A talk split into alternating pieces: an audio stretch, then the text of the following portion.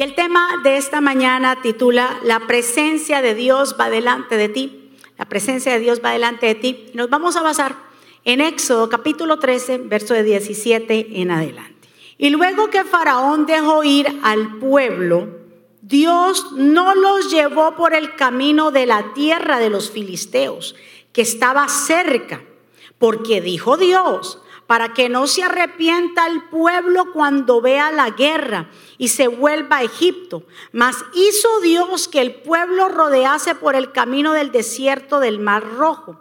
Y subieron los hijos de Israel de Egipto armados.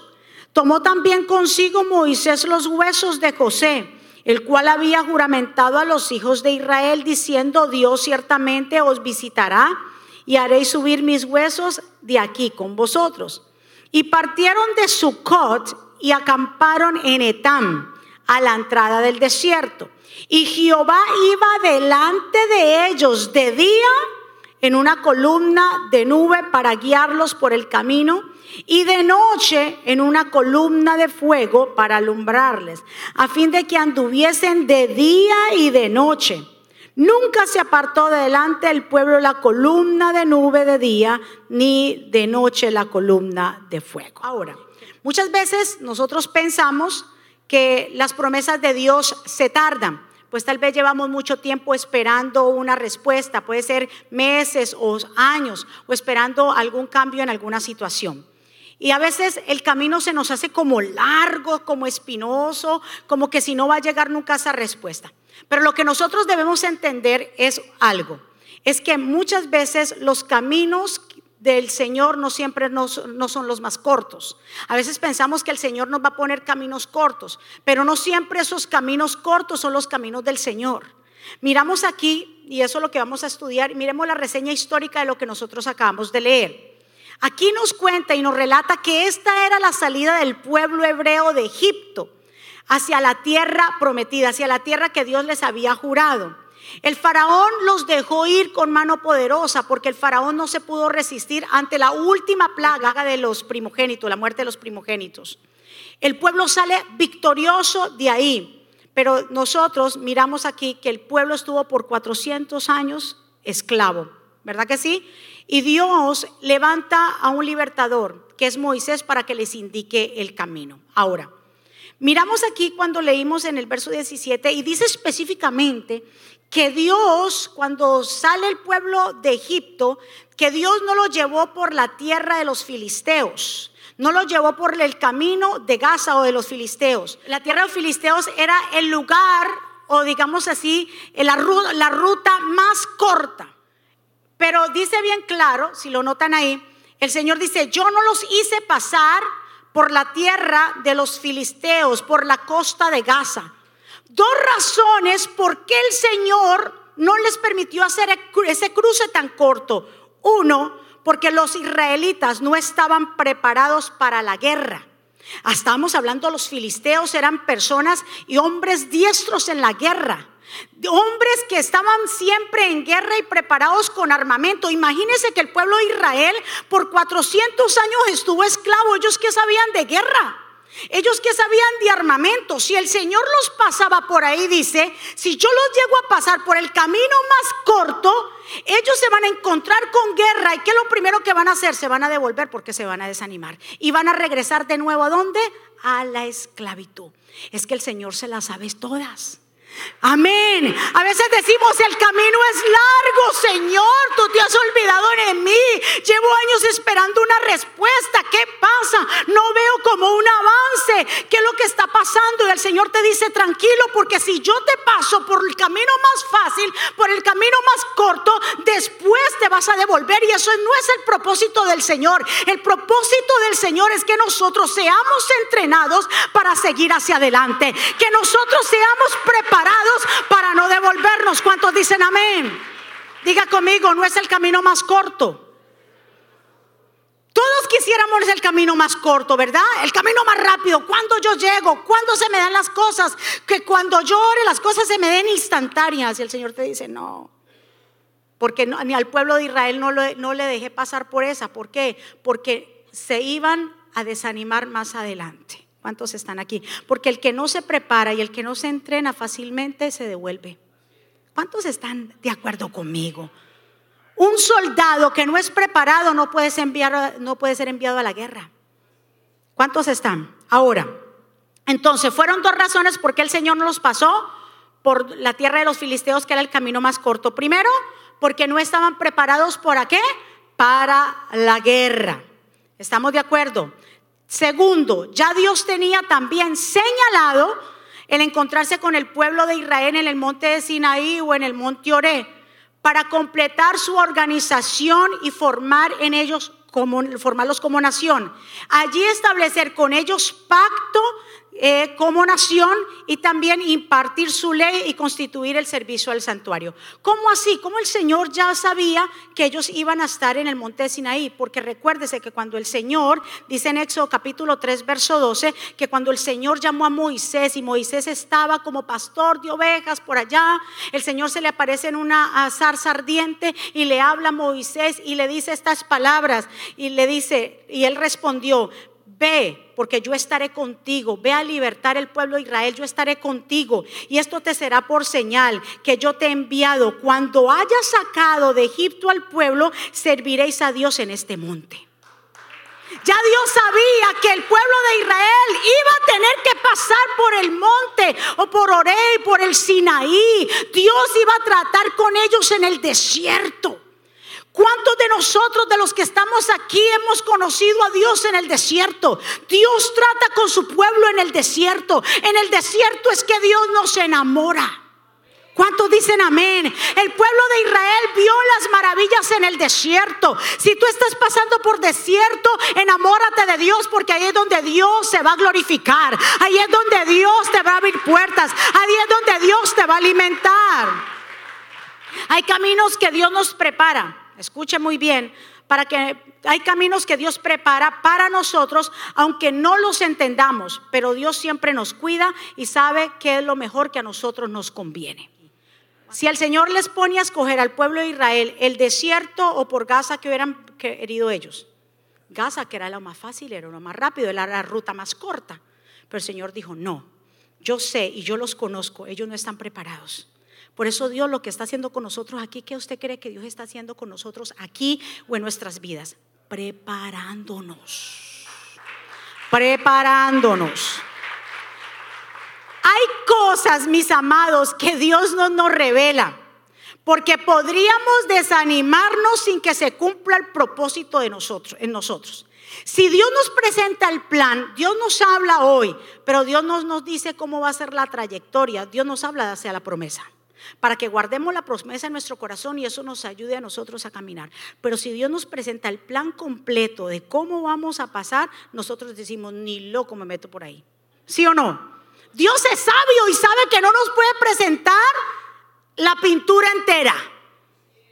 No, no puede, porque no lo vamos a entender y muchos diríamos, no, no, no, no, yo no me apunto para eso, yo voy a pasar por eso, no voy, me quedo aquí, nos quedamos estancados, pero el Señor ¿qué hace?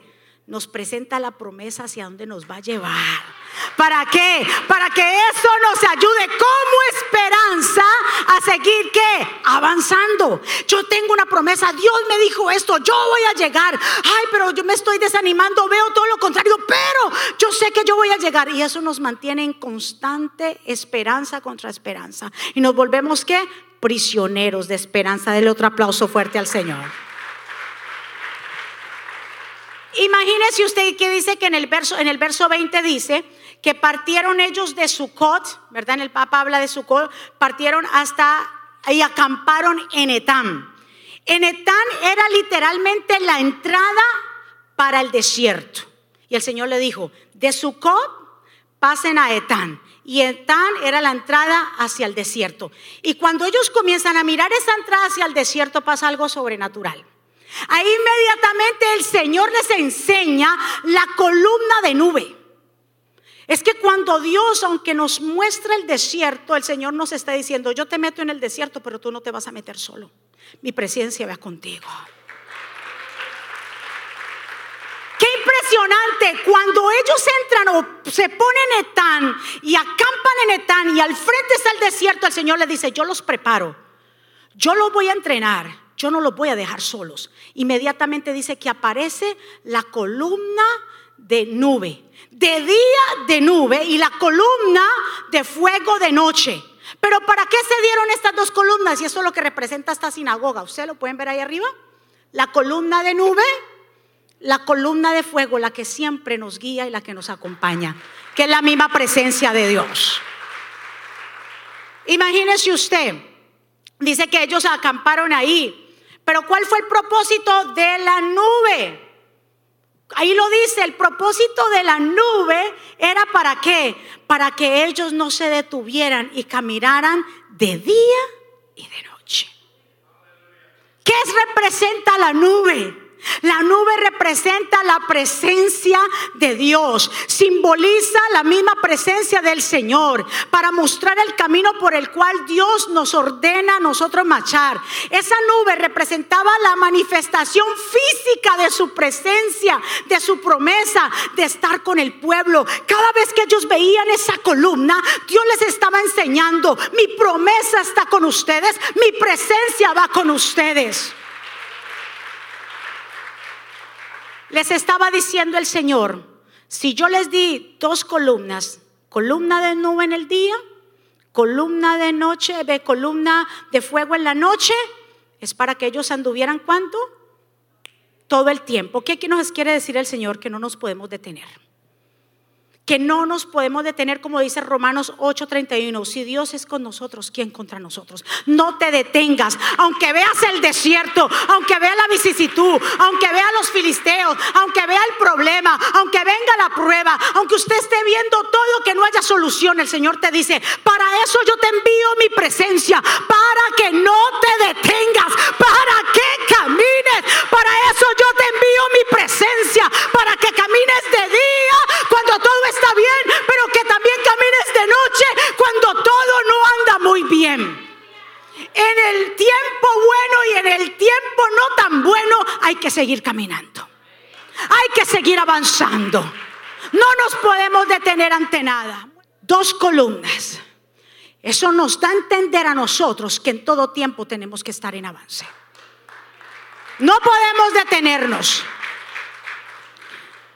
Escúcheme pueblo del Señor, la nube que simboliza la presencia del Señor. Es el camino que Dios nos muestra. Esa columna es la presencia que nos guía hacia el propósito. Dice en el capítulo 14, ya brincando el capítulo 14, dice que entonces Dios habló a Moisés y le dijo a Moisés que ya se, se movieran de Etán, ya que se movieran de ahí y que se fueran y dieran la vuelta y se pusieran en Pijariró. Que se pusieran y dieran la vuelta en Pijariró y que se pusieran ahí. Pijariró era el lugar, digamos así, de la, de, de la orilla donde se iban a encontrar con el mar. Ya no estaban ahora enfrente al, al desierto. Ahora ya se encontraban frente al mar. Y ahí dice, y ahí acampen. Entonces el Señor le dijo, esta estrategia, estoy parafraseando, le dijo a Moisés, yo la voy a usar porque yo voy a endurecer el corazón del faraón. Y el faraón va a preguntarse, ¿y esta gente anda perdida en el desierto? ¿Yo por qué los dejé ir? Ahora como ellos ni saben para dónde pegar, supuestamente, déjeme ir detrás de ellos. Porque como si ellos me sirvieron por tanto tiempo como yo los, los dejo ir. Y le dice al Señor, a, Moisés, esta estrategia yo la estoy formando, porque es que ustedes van a ver cómo yo lo libro con mano poderosa, porque yo me voy a glorificar. Ustedes van a ver milagros sobrenaturales. ¿Cuántos están aquí? El faraón va a pensar que ustedes no saben ni para dónde van. Y el Señor le advierte que va a endurecer ese corazón. Pero el Señor le dijo, no se preocupen, porque yo les voy a dar libertad. Y en el verso de dice esto, que cuando el faraón, claro, ya entonces ellos lo primero que se encuentran es, si miran hacia el frente, ¿qué iban a encontrar? Mar. Pero estamos hablando que ya Dios les había dado qué? La nube. La nube seguía ahí. ¿Iba a dónde? ¿A dónde iba la nube? Frente. Siempre frente la nube. La presencia va a dónde? Enfrente. Entonces ya Dios les había dado qué? Su presencia, les había dado la indicación de que Dios iba con ellos y que Dios los iba a defender. Entonces ya estaban al frente, tenían el mar, pero la nube seguía donde? Enfrente. Ahora, si el faraón dice que se levantó con todos sus carros con la furia. Dijo, esto no los voy a dejar ir, me voy detrás de ellos. Vino con carros, vino con su ejército. Y dice que cuando se iban acercando, pues el pueblo de Israel, claro, ellos ya venían atrás. Y cuando miran al frente, mar. Miran atrás, el faraón. ¿Para dónde vamos a coger? Dice que inmediatamente el pueblo de Israel comenzó a quejarse. Dijo, ay, Moisés, ¿para qué tú nos trajiste hacia acá? Si como si no hubieran sepulcros en Egipto, ahora vamos a perecer acá. Mejor era habernos quedado allá. Y Moisés bien claro y le advierte al pueblo, le dijo, no se preocupen por nada de eso, porque el Señor bien claro dice en el verso 13, no tengan miedo, diga conmigo, yo no voy a tener miedo. Mire, manténganse, miren las palabras de Moisés hacia el pueblo, manténganse firme. Y fíjense en lo que el Señor va a hacer para salvarlos. Porque nunca más ustedes van a volver a ver a esos egipcios que hoy ustedes están viendo detrás de ustedes. Así el Señor te dice, no tengan miedo y manténganse firme por lo que... tal vez lo que tú estás viviendo hoy, si tú te mantienes firme, el Señor lo saca y no vas a volver a pasar por eso mismo. ¿Cuántos están entendiendo el mensaje? ¿Cuántos se agarran de esa palabra de fe? Moisés les dice, no se preocupen cuando los ve, cuando los ve quejándose, cuando los ve desanimados. Moisés le dice, no se preocupen, que el Señor va a pelear por ustedes. No importa que al frente vean mar, no importa que atrás venga el faraón. Lo único que nos toca entonces cuando no hay salida es mirar hacia el cielo y pedir socorro, pedir ayuda de Jehová. Cuando no haya nada atrás, cuando nada al frente nos toca, ¿qué es? Entonces, clamar a Dios y aprender a depender de nuestro Dios. ¿Cuántos dicen yo dependo de Dios? Escúcheme muy bien, diga conmigo, yo no voy a tener miedo. Esas fueron las palabras de Moisés hacia el pueblo. No, va, no tengan miedo y manténganse ¿qué? firmes.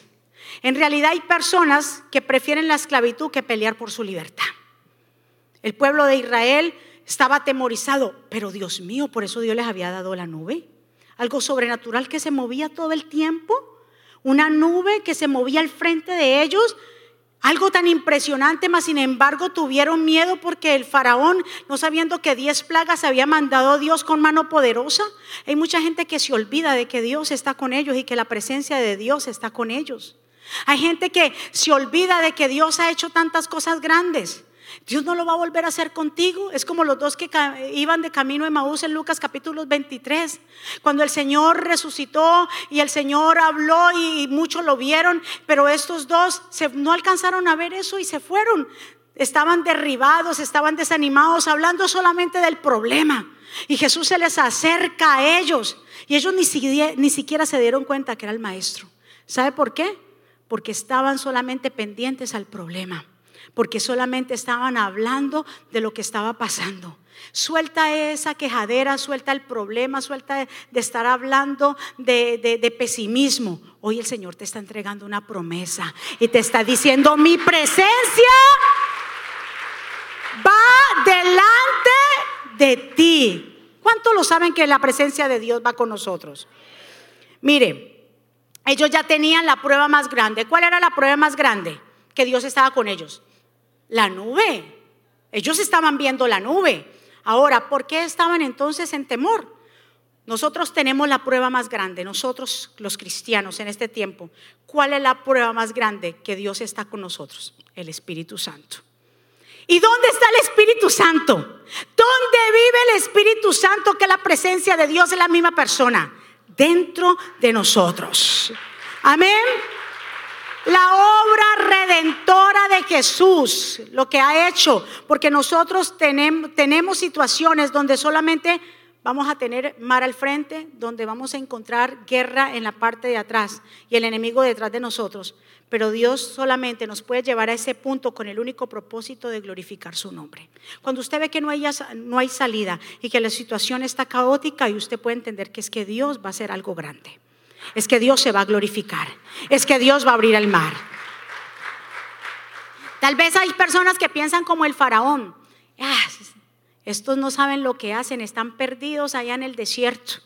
Déjame ir a ver qué es lo que está sucediendo. Tal vez hay personas que están esperando tu caída o hay personas que están mirando a ver que eh, este, esta o este no sabe lo que están haciendo. Tranquilo, no se preocupe, que piensen lo que quieren. ¿Sabe lo que Dios va a hacer? Es que el Señor los confunde para luego el glorificarse. Confunde al enemigo para él luego darte la victoria poderosa. Cuando el Señor escuche muy bien, Moisés le dice esto al pueblo, por favor, no se preocupe, manténganse firme. Viene el Señor y le entrega esta palabra a Moisés en el verso 15 y le dice, entonces Jehová dijo a Moisés, escuche bien, ¿por qué claman a mí? Dios dice, di a los hijos de Israel que comiencen a marchar. Y tú, alza tu vara, extiende tu mano sobre el mar, divídelo y entre los hijos de Israel, eh, y entren los hijos de Israel por medio del mar en seco. ¿Qué le está diciendo el Señor? Le está diciendo, dejen de hablar tanto y comiencen a actuar. ¿Por qué claman a mí? Dile al pueblo de Israel que marchen. Escuche pueblo, muchas veces es más fácil hacer una declaración de fe que actuar en fe. Escuche bien. Y el Señor hay ocasiones en que te dice, ya deja de decirme lo mismo, levántate de ese lugar y comienza a actuar. Trae cambios. No te quedes solamente, ay Señor, ay Señor, ay Señor. El Señor le como le dijo al pueblo de Israel y le dijo, ¿por qué claman a mí? Yo ya les he dado mi presencia. Ya la nube va delante de ustedes. ¿Por qué siguen en lo mismo? Comiencen, levántense, hagan cambios, comiencen a actuar. Hay tiempos en que hay que actuar, pero también hay tiempos en que hay que orar más. Pero no nos podemos quedar en el mismo lugar. Ya Dios de pronto nos ha entregado la presencia, nos ha entregado el Espíritu Santo y hay ocasiones en que hay que pararse y decir, bueno, yo me sacudo esto y yo voy a hacer cambios, voy a hacer arreglos y yo voy a actuar. ¿Cuántos dicen que en este año usted antes de que se termine el año va a actuar? Mi amado, cuando todos los caminos, escuche bien, de escape se cierran, el Señor te abrirá uno nuevo. ¿Usted escuchó eso? Escuche bien, cuando todos los caminos de escape se cierran, Dios va a abrir uno nuevo. Zacarías capítulo 4, 6 nos dice, no es con ejército ni con fuerza, sino con mi Espíritu Santo, ha dicho Jehová. Escúchame bien, muchas veces no es con, con quienes, cuántos cuentas tú, ni es con ejército, es con la presencia de Dios, el con el Santo Espíritu de Dios que el Señor va a hacer. ¿Sabe qué Dios hizo en todo esto? Dios comenzó a hacer lo imposible. Él no mostró un camino para rodear la dificultad, no, sino que él abrió qué? Diga conmigo, él abrió uno nuevo. Dice la palabra del Señor que el enemigo anda como león rugiente buscando a quien devorar. No importa lo que tú te encuentres al frente, nosotros tenemos que aplicar algo que se llama fe. ¿Cuántos están aquí? Hace tiempo, hace no, sí, como cuatro o cinco meses atrás yo tuve un sueño. Íbamos en un carro, íbamos en una camioneta, íbamos, pero era un camino largo y él y yo íbamos hablando por el camino, pero estábamos en la camioneta montados. Pero en un momento llegamos y nos encontramos con mar. Entonces yo lo volteo a mirar a él. ¿Tú te acuerdas de ese sueño que yo te conté? Entonces yo lo miro a él, yo le dije, ay, ¿ahora qué vamos a hacer? Nos encontramos con mar, vamos a devolvernos. Entonces el pastor me dice, no, sigamos. Yo le dije, pero ¿cómo vamos a seguir? Si eso es, mire, eso está, es un mar, estamos hablando de un, haga de cuenta que no había ni siquiera vista para allá, solamente era mar. Me dice, no, y comenzó y aplicó el acelerador. Cuando el pastor eh, aprieta el acelerador, inmediatamente la camioneta no se hundió, sino que debajo de ese, el mar estaba lleno, pero debajo de ese mar había otra carretera. Y comenzamos y comenzamos a pasar por esa carretera. Ustedes pueden imaginar lo que yo les quiero decir, que cuando comenzamos a meter el carro, ese mar tapaba la carretera que había por debajo. Y comenzamos con el carro y mar adentro, pero había una carretera. Así hay muchas veces que nos encontramos con mar y la gente dice, me devuelvo, hay problemas, yo no voy a pasar por esto, yo no voy a luchar con esto, yo no soporto este jefe, sabe que yo voy a renunciar. Esos, esas personas que me rodean, esos compañeros de trabajo, ya no los soporto, sabe que yo renuncio, me voy. Esa mamá, ese papá, ese hijo, yo renuncio. El Señor te dice, no, ¿por qué lo vas a hacer? Yo voy a abrir camino. Yo voy a abrir camino. Avanza. No tienes que renunciar. No, no, no, no. No tienes que hacer nada porque es que Dios va a pelear por ti. El Señor nos está entrenando es para que sigamos. Qué fácil es devolverse. Qué fácil sería devolverse, pero la cuestión es que Dios nos entrena y para que nosotros apliquemos la fe y digamos, no te devuelvas, sigue avanzando porque yo soy el que voy a abrir camino. Yo le dije a usted que el Señor no tuvo otra estrategia. El Señor uno buscó decirle, venga, yo les doy otro camino por acá. ¿Qué hizo el Señor? ¿Abrió qué? Dígale a su vecino, Dios abrió un nuevo camino. ¿Sabe quién es nuestro nuevo camino? Jesús. Y lo dice en Hebreos, capítulo 10, verso 20. Dice, Jesús abrió un nuevo camino para nosotros a través de la cortina. Él mismo en ese camino nuevo y vivo, es decir, lo abrió ofreciendo su propio cuerpo como sacrificio. El gran sacerdote que nosotros tenemos reina sobre la casa de Dios.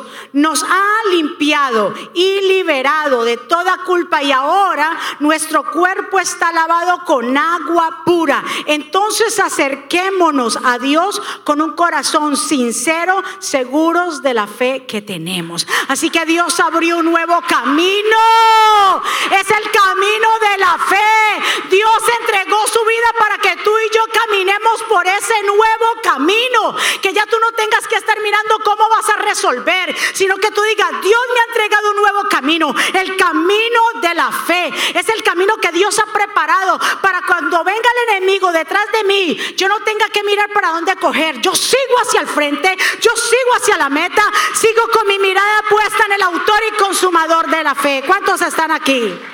Capítulo 14, en el verso 19, aparte de la nube, Dios les había dado a otra cosa más o les había dado algo más para que los acompañara.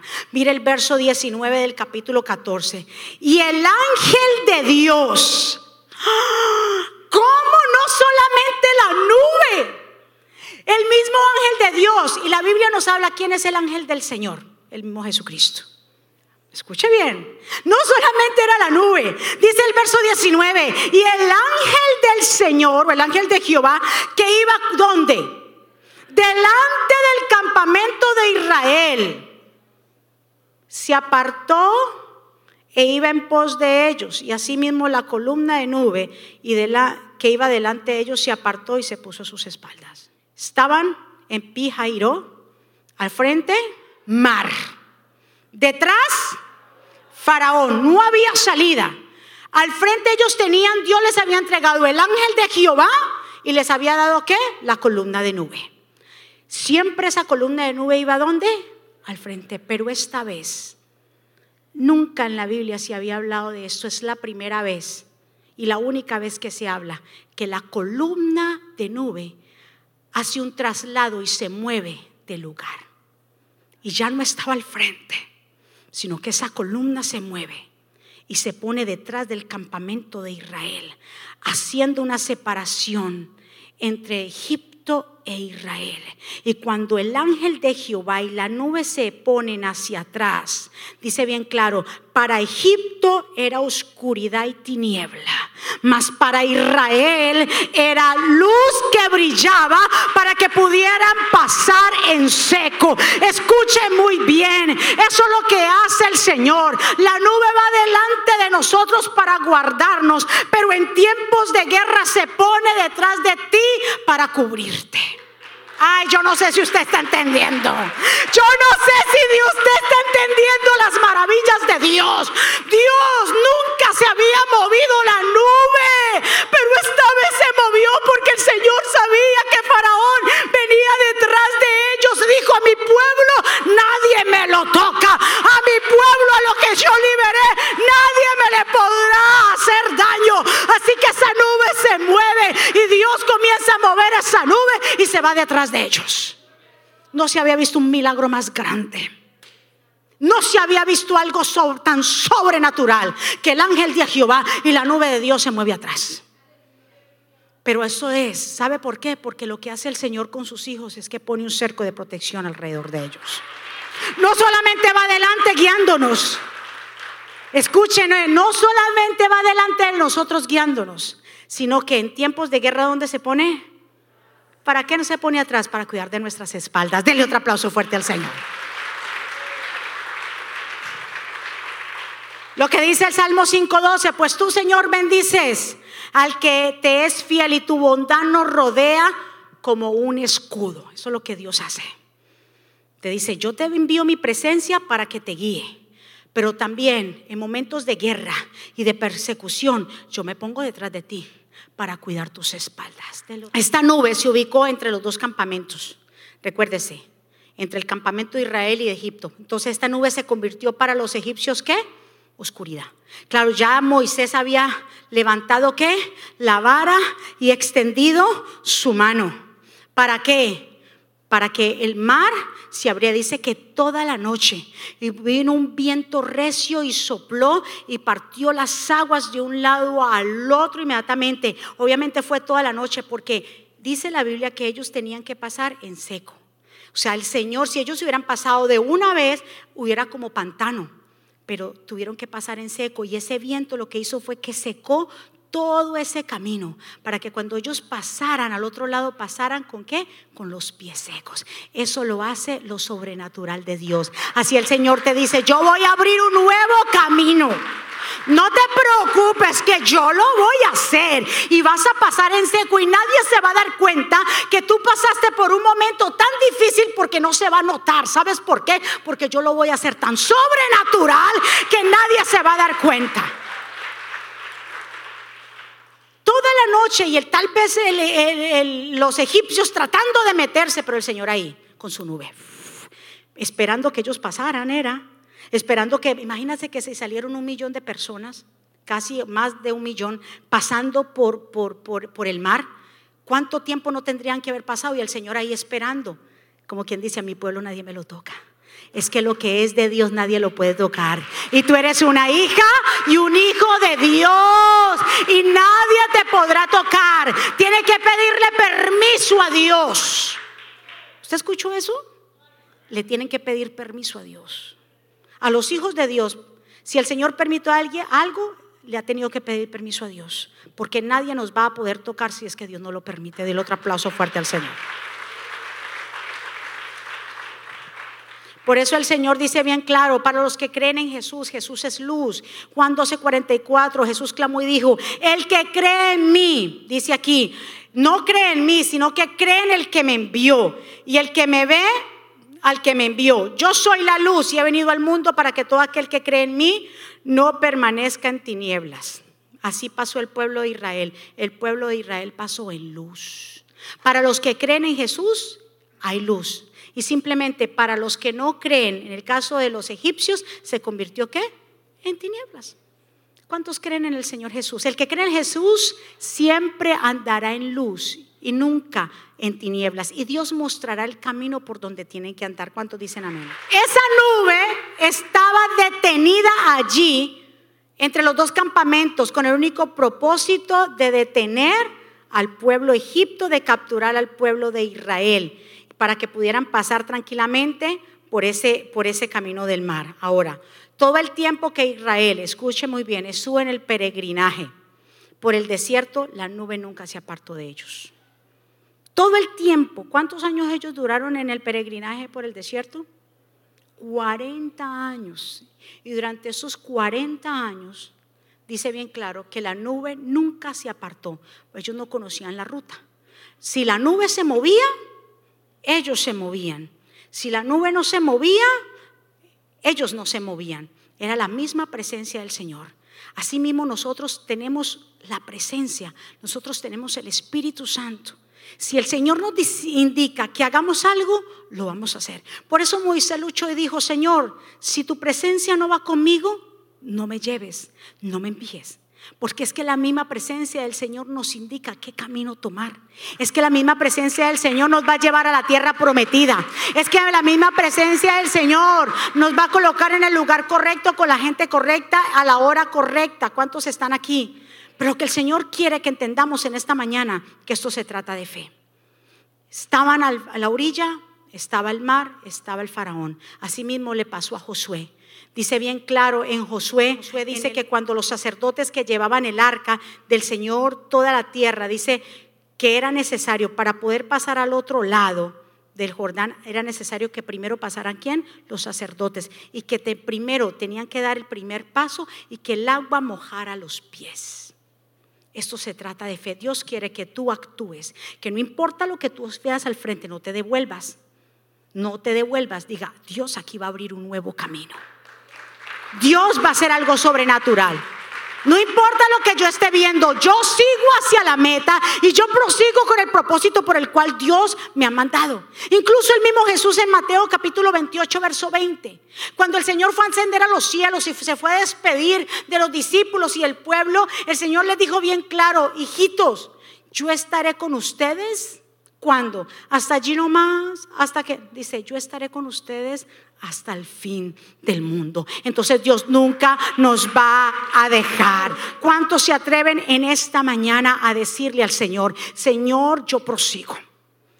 Yo hoy voy a proseguir no importando lo que yo vea hacia el frente, no importando lo que mis ojos estén viendo. Yo sé que tú vas delante de mí y en tiempos de guerra, tú Señor me rodeas como un escudo y no va a dejar que nada ni nadie me toque. Esto se trata de fe, esto se trata de convicción, esto se trata de que tú y yo entendamos que Dios es más grande y más poderoso. El faraón no pudo hacer nada, el pueblo de Israel pudo pasar al otro lado con los pies secos. Y Dios hizo gran victoria. Y dice bien claro que ya la nube entonces se desapareció y otra vez se puso enfrente del pueblo de Israel. Inmediatamente el faraón comenzó a pasar por ese lugar. Y dice bien claro que el Señor deshizo los, las llantas o los carros del faraón, los deshizo.